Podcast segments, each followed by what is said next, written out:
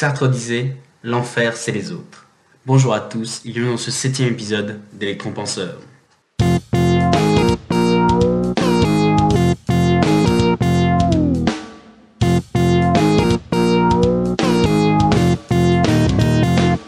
Deux mois et deux jours. Deux mois, deux jours, un changement d'année et une fin sur Facebook, c'est tout ce qui sépare l'épisode 6 de l'épisode 7 d'aujourd'hui. Dans un premier temps, je tenais à m'excuser sincèrement de ce cruel manque de ponctualité. Les rageux diront de cette absence de motivation. Euh, j'étais parti en fait sur un bon rythme quasi ininterrompu depuis le début, mais on va dire qu'une brutale et féroce extinction de voix suivie d'une sacrée toux m'ont fait comprendre en fait les vraies limites physiques euh, du podcast. Euh, S'en est suivi du coup après ça euh, les semaines de partiel, les fêtes de fin d'année, et bref, nous y voilà deux mois plus tard. Donc du coup on a pris un peu de retard. Mais vous inquiétez pas, on va rattaquer.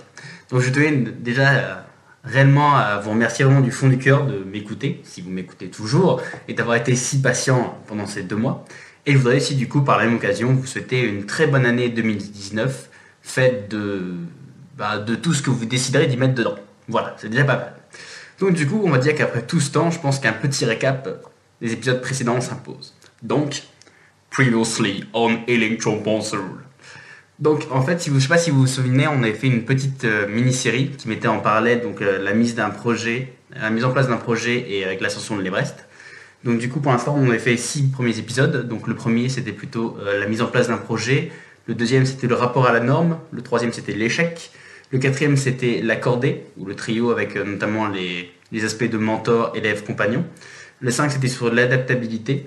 Et le 6, c'était sur les camps intermédiaires et la nécessité de faire des pauses. Donc du coup, vous pouvez retrouver l'ensemble de ces podcasts normalement sur la plateforme où vous écoutez, ou sinon sur le site euh, euh, electronpenseur.wordpress. Je crois, voilà, c'est quelque chose comme ça.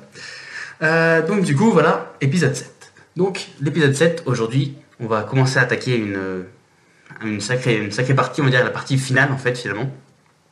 Parce qu'en fait, ça va être déjà la partie finale de notre mini-série, mais aussi ça va être la partie la plus dure de, voilà, aussi bien de l'ascension que de votre mise en projet.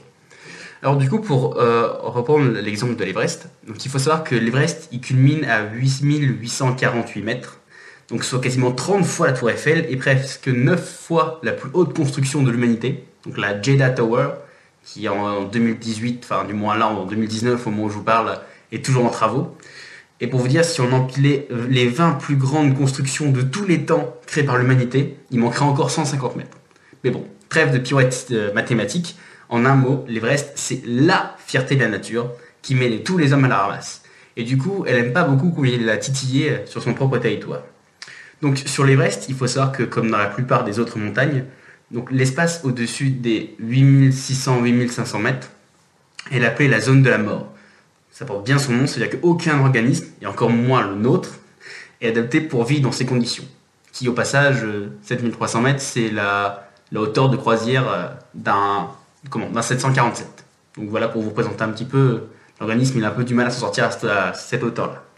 Donc du coup, comme il a du mal, en fait, littéralement, au sens propre du terme, l'organisme, le corps, il meurt à cause notamment du froid, du manque d'oxygène, de la pression atmosphérique, et du coup, il tente de répondre en conséquence, notamment avec une augmentation du, du rythme respiratoire et cardiaque, avec une dilatation de la circulation sanguine, avec euh, en essayant c'est pour ça que souvent on a très très froid au niveau des mains parce qu'il essaye justement de pour lui c'est des c'est des périphériques donc il essaye d'ailleurs de garder toute la chaleur au niveau du corps euh, pour protéger en fait les organes vitaux.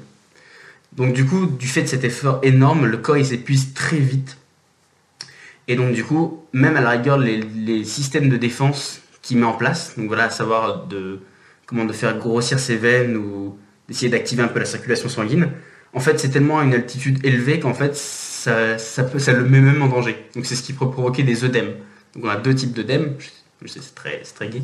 Donc, on a les œdèmes cérébraux, donc qui est en fait le, cerveau qui gonfle en fait à cause des tissus. Parce que comme toutes les veines se dilatent, y compris celle du cerveau, la, comment? Bah, Du coup, vraiment, c'est comme une éponge, quoi. Ça gonfle et votre boîte crânienne ne peut pas grossir en même temps.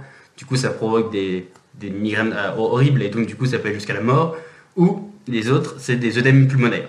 Donc en fait là les œdèmes pulmonaires c'est pareil vos poumons qui se dilatent donc du coup qui commencent à se remplir de liquide et dans les deux cas de toute façon la seule véritable solution pour pas mourir c'est de redescendre en dessous de la zone de la mort le plus vite possible.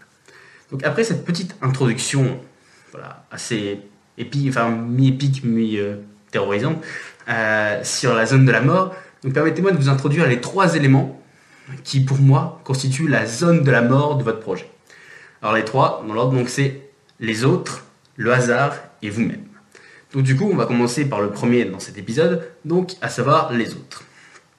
Donc il faut savoir que euh, votre projet, en fait, même si immanquablement quasiment il inclut d'autres personnes, on va dire que la base de la motivation et de la mise en place du projet, elle doit surtout dépendre que vous. Ou voilà, si vous avez un associé ou autre, mais vous attendez pas à ce que la majorité des gens qui sont autour, ils changent et qui, voilà, qui essaient de vous aider. Parce que pour la majorité, ils changeront jamais. Et si vous appuyez trop sur les autres, eh ben, ça pourrait briser, brider votre projet à l'état de cocon. Mais paradoxalement, on va dire que, euh, en plus, c'est l'avis des, des, comme on l'a dit dans un épisode précédent, euh, l'avis des gens les plus proches, c'est souvent celui qui sera le moins objectif avec vous. Euh, on le sait tous, c'est toujours plus facile quand on est caché derrière un, un écran ordinateur d'insulter des gens avec des propos violents et haineux et tout ce qu'on veut à l'autre bout du monde. Mais il faut, être beaucoup plus courageux pour faire la même chose avec sa mère. Donc voilà, vous voyez bien, on n'a pas le même rapport alors qu'on peut limite penser la même chose, ou voilà, on n'a pas vraiment les mêmes rapports. Plus le cercle, on va dire, de relations il est proche, moins vous êtes objectif, parce que plus voilà, il y a le but c'est quand même d'essayer de vivre en société, quand même que tout le monde s'entretue. Donc du coup, comme dans tous les épisodes précédents, donc si vous n'avez pas écouté, je vous invite à y aller. Donc du coup, je vais vous raconter une petite histoire euh, pour illustrer un peu le concept. Donc je vais vous raconter l'histoire de David Sharp. David Sharp, c'est un alpiniste britannique qui est né en 1972. Donc en 2006, il tente de faire l'ascension de l'Everest tout seul en solitaire. Donc le 14 mai, il se lance dans l'ascension finale de sa montée, donc du coup il monte tout seul.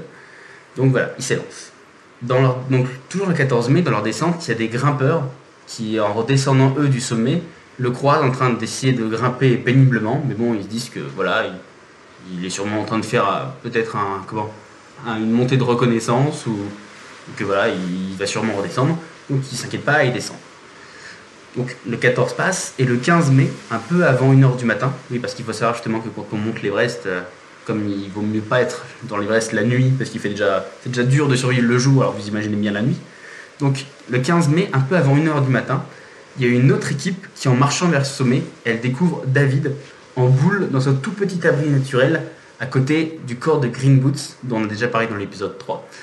Et donc, du coup, voilà, il le croise complètement en boule en train de grelotter. Donc ils essayent de le réveiller en l'appelant, euh, ça, mais il répond pas.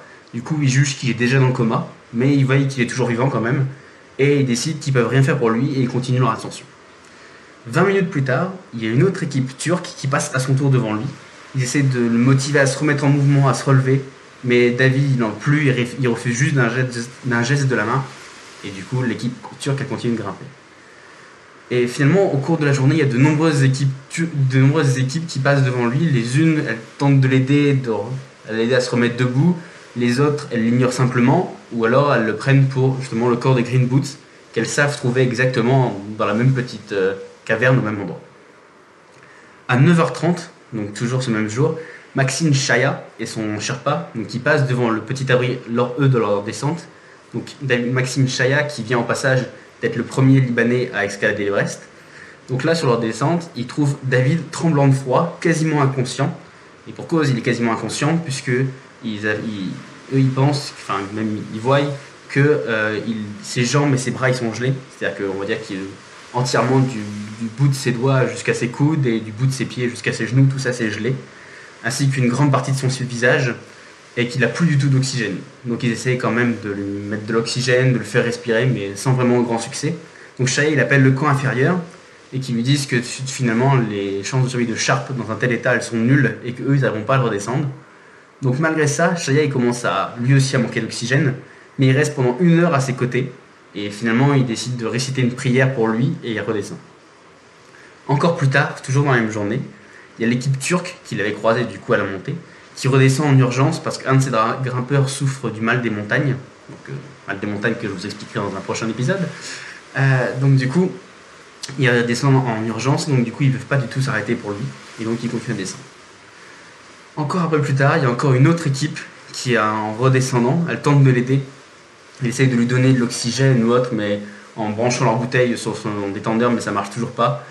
Et finalement, il signale sa position au camp inférieur, donc euh, au camp qui est juste en dessous, qui leur donne aussi la même réponse en disant que voilà, il est perdu, on peut rien faire pour lui. Et finalement, il redescend. Et enfin, à 11h45, il y a une équipe de Sherpa qui, en redescendant, arrive à communiquer avec lui. Et euh, donc, du coup, il va bien aussi qu'ils ne pourront pas arriver à redescendre. Donc, il le déplace juste un petit peu pour qu'il soit au soleil, pour qu'il se réchauffe un peu. Et après, il redescend. Mais avant qu'il parte, justement, comme je vous l'ai dit, il a réussi à communiquer avec eux. Et ses derniers mots seront Mon nom est David Sharp. Je fais partie d'Alassa Trekking. Et je veux seulement dormir. Et enfin, le matin du 16 mai, un Sherpa d'une équipe coréenne, en reculant en grimpant, annonce son décès officiel. vous voyez, c'est une histoire quand même assez triste. Euh, une petite précision tout de même, qui est la raison beaucoup pour laquelle cette, euh, histoire, cette tragédie a fait beaucoup polémique, c'est que durant la journée du 14 et du 15 mai, il y a plus d'une quarantaine de grimpeurs qui sont passés justement devant lui, à l'aller comme au retour, parce qu'il était sur le chemin de l'ascension. Et en fait, cette histoire, elle a beaucoup été critiquée, euh, parce qu'elle a beaucoup monté en, exergue le, manque de solidarité qui entre les grimpeurs, donc notamment de ceux qui l'ont ignoré, mais tout en nuançant tout de même qu'on est quand même dans la zone de la mort, votre corps est en train de mourir. Euh, voilà, il y a aussi un moment où il faut, enfin, c'est presque humain de penser à sa propre survie. Il faut se dire aussi que, comme je l'ai déjà dit dans un épisode précédent, c'est que c'est pas c'est pas n'importe quel truc, c'est l'Everest. Il y a des gens qui économisent toute leur vie pour ça, ils sont passionnés, ils passent leur vie à se focaliser dessus. Donc on peut aussi nuancer en comprenant que voilà, on peut faire abstraction de tout ce qui est autour et d'essayer d'aller plus que sur son, but. Euh, cependant, en fait, il y a vraiment le petit détail qui change tout.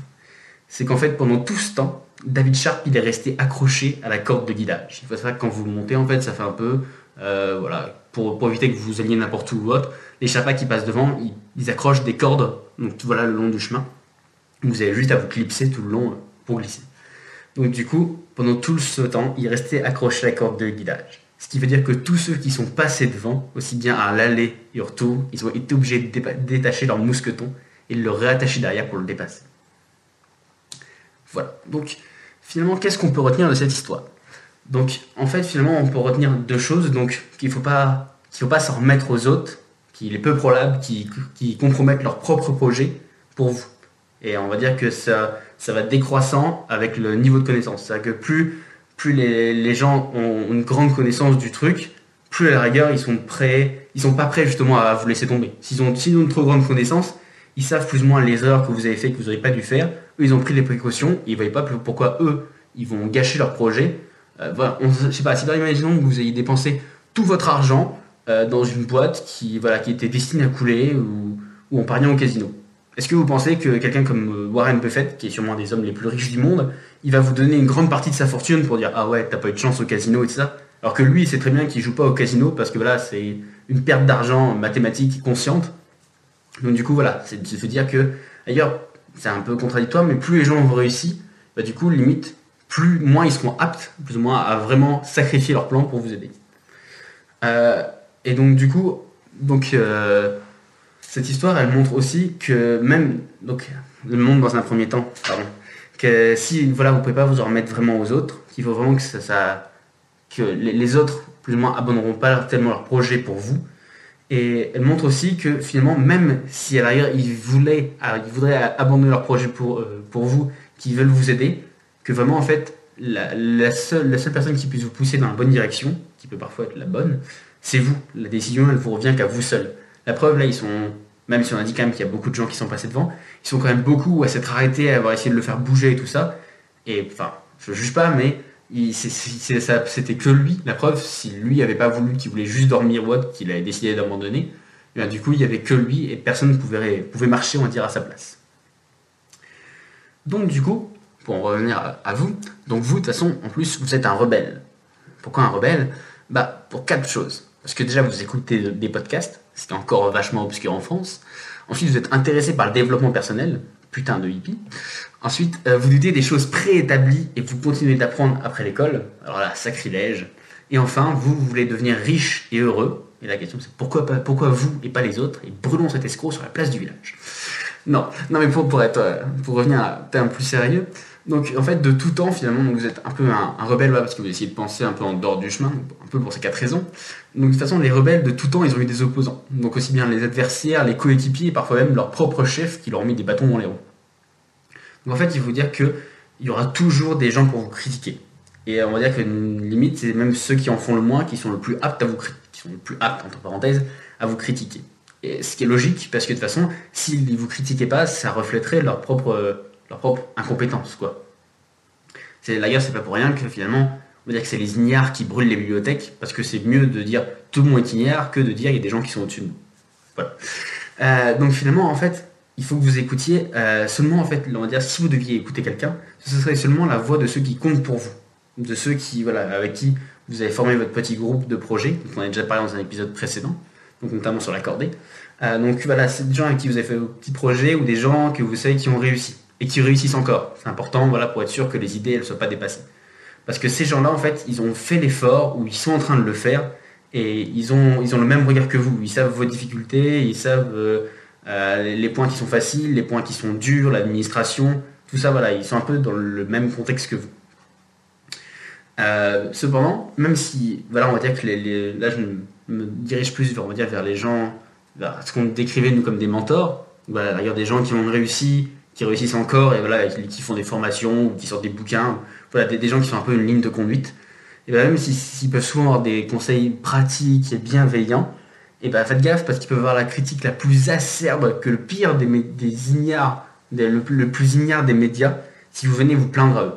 Je m'explique, en fait, eux, ils ont fait l'effort. Ils ont fait l'effort face aux opposants, parfois même dans leur propre camp, face aux difficultés, au manque de moyens, au manque de temps, aux imprévus qui leur sont arrivés que vous aviez, que vous pourriez même pas réussir à, soupçonner.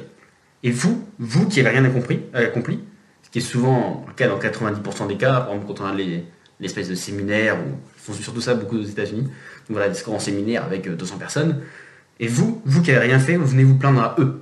Et cette fois-ci, les détracteurs qui tirent, on va dire ceux qui réussissent vers le bas, et bah c'est vous. Donc du coup, prenez bien ça l'image en fait de dire que si il faut que vous, plus ou moins que vous vous reposiez, même entre parenthèses, sur quelqu'un, ça doit être quelqu'un qui euh, soit au même niveau que vous, soit a réussi et réussi encore, mais il faut que ce soit, si eux doivent avoir des conseils bienveillants, il faut que vous, vous ayez plus ou moins une attente bienveillante d'eux. Il ne faut pas que vous arriviez juste en disant, euh, par exemple, voilà, vous n'allez pas aller voir Bill Gates en disant, ah bon, bah, je ne sais pas quoi faire de ma vie, euh, signe-moi un chèque, montre-moi une boîte et nomme-moi PDG. Voilà, et allez lui dire ça, il va dire, ah ben attends, moi, moi je suis parti de rien, j'ai tout créé, et tu veux que toi, je te donne ça tout fait. Donc du coup, voilà, vous comprenez, c'est logique. Donc il faut plus que vous alliez d'un, comme on parlait, voilà, vraiment dans l'épisode, euh, comment, euh, sur l'épisode de l'accordé, c'était vraiment voilà ça. C'est dire que c'est donnant-donnant. C'est de dire, forcément, vous, vous allez apporter un peu moins que ce que lui il a déjà, parce que lui, s'il réussit votre, il a forcément plus de connaissances que vous.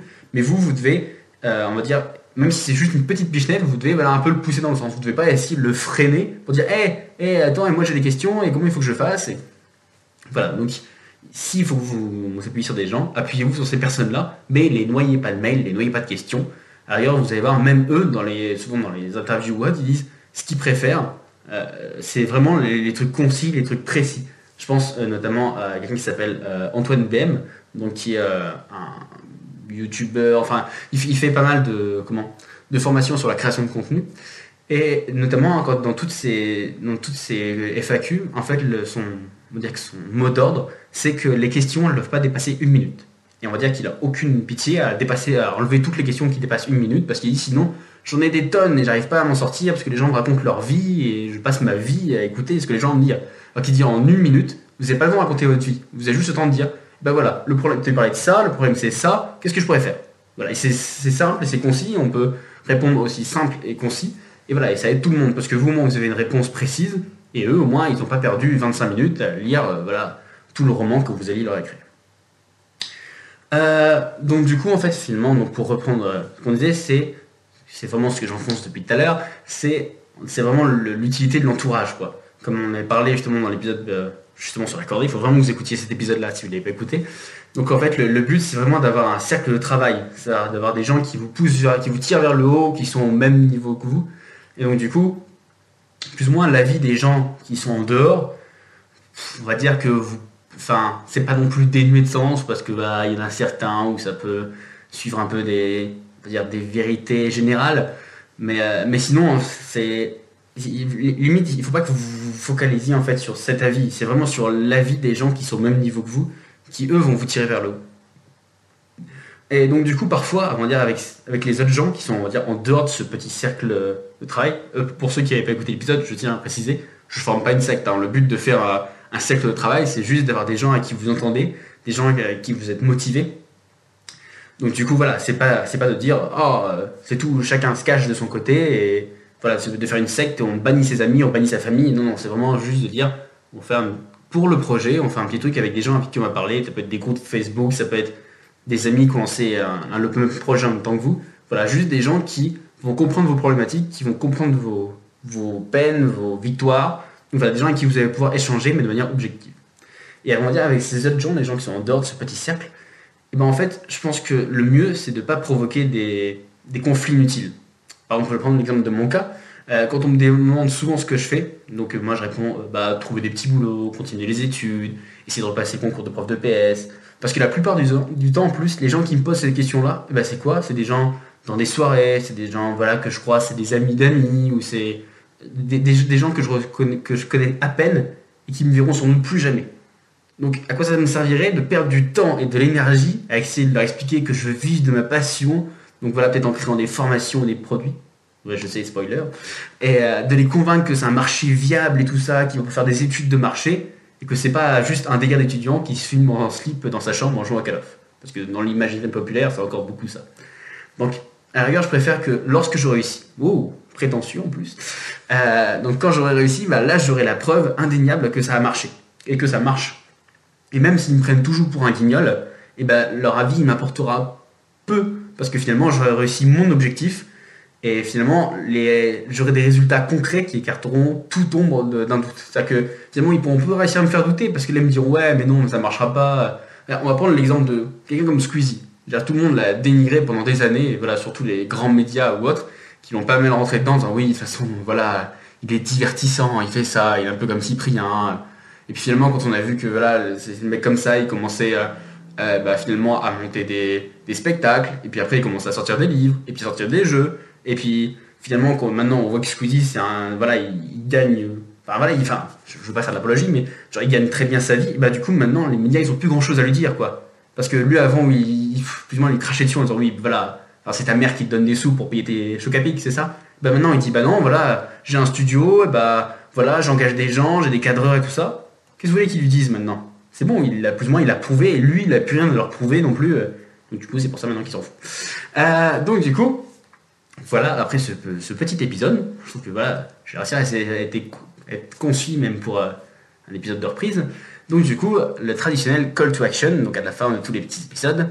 Donc aujourd'hui, le, conseil que je vous donne, c'est de ne pas vous laisser influencer par les critiques. Je sais, ça fait un peu nier dit comme ça, mais en fait, donc les critiques qui peuvent être bienveillantes ou non, venant des autres. Donc j'ai pas dit non plus d'être complètement sourd, voilà, de construire des murs dans votre chambre pour pas que vos parents puissent vous parler s'ils sont pas dans votre cercle, ni rien. Non, j'ai pas dit ça. J'ai dit prenez le temps de les écouter. Voilà, c'est important de l'écoute. Donc parfois elles sont très utiles, parfois à la c'est même ça, c'est des, fois vous allez vous rendre compte, des fois vous avez, vous avez votre petit cercle de travail, vous avez votre petit truc, vous êtes dans votre monde, et finalement, et eh ben en fait c'est quelqu'un qui est extérieur qui va dire ouais mais tiens, et ben là on pourrait faire ça, ou ben là on pourrait faire ça. Et ben limite en fait ça ça peut vous servir, ça peut être très utile parce que ils ont peut-être mis le doigt sur un problème que vous n'ayez pas du tout vu arriver, ou alors à la rigueur, comme vous, finalement, si je sais pas, par exemple, je prends l'exemple, si vous voulez vendre quelque chose, vous et que vous montez une entreprise par exemple à 3-4, donc voilà, on va dire que c'est votre, petite, euh, votre petit cercle fermé, bah, votre but, c'est pas de réussir c'est pas de vendre des produits aux trois autres. Le but, c'est de vendre justement aux gens lambda, aux, gens qui sont à l'extérieur. Donc finalement, un avis extérieur, et ben, ça peut être une critique qui peut être intéressante, donc c'est pour ça qu'il faut prendre le temps de l'écouter.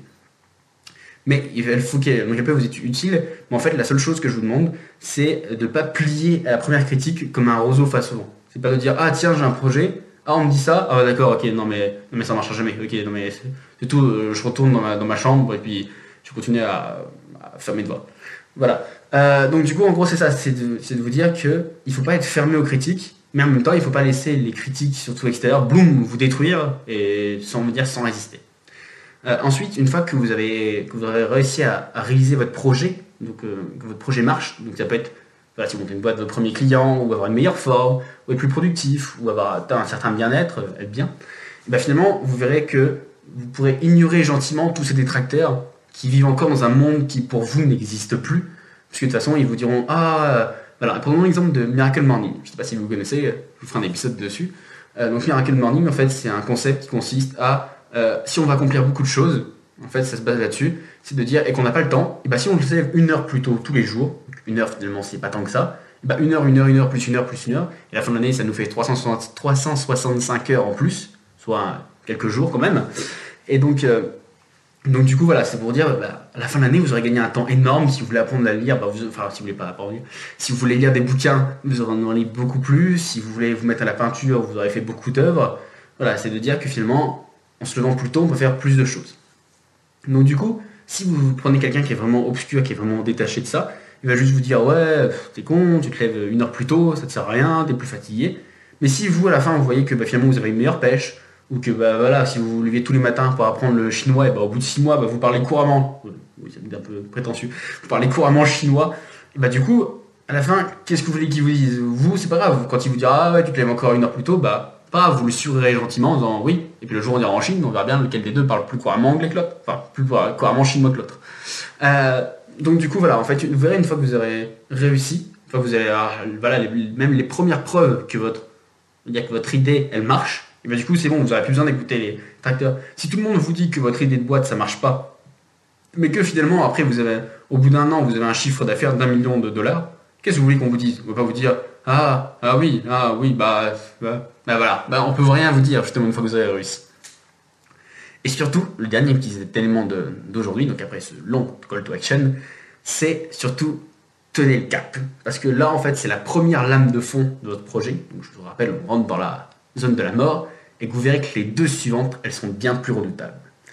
Donc, sur ce, je vous laisse avec une citation d'un vieux film qui s'appelle Le Vertical Limit euh, je ne sais plus du tout la date. Euh, et donc du coup, voilà. Donc bah, je vous laisse et moi je vous dis à la semaine prochaine. Salut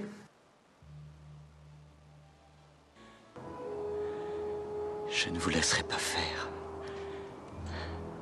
Peter, vous savez où vous êtes 7300 mètres, c'est la limite verticale. Vous êtes en train de mourir. Regardez-vous. Vous tenez à peine debout. Si vous croyez avoir une chance de m'arrêter, allez-y.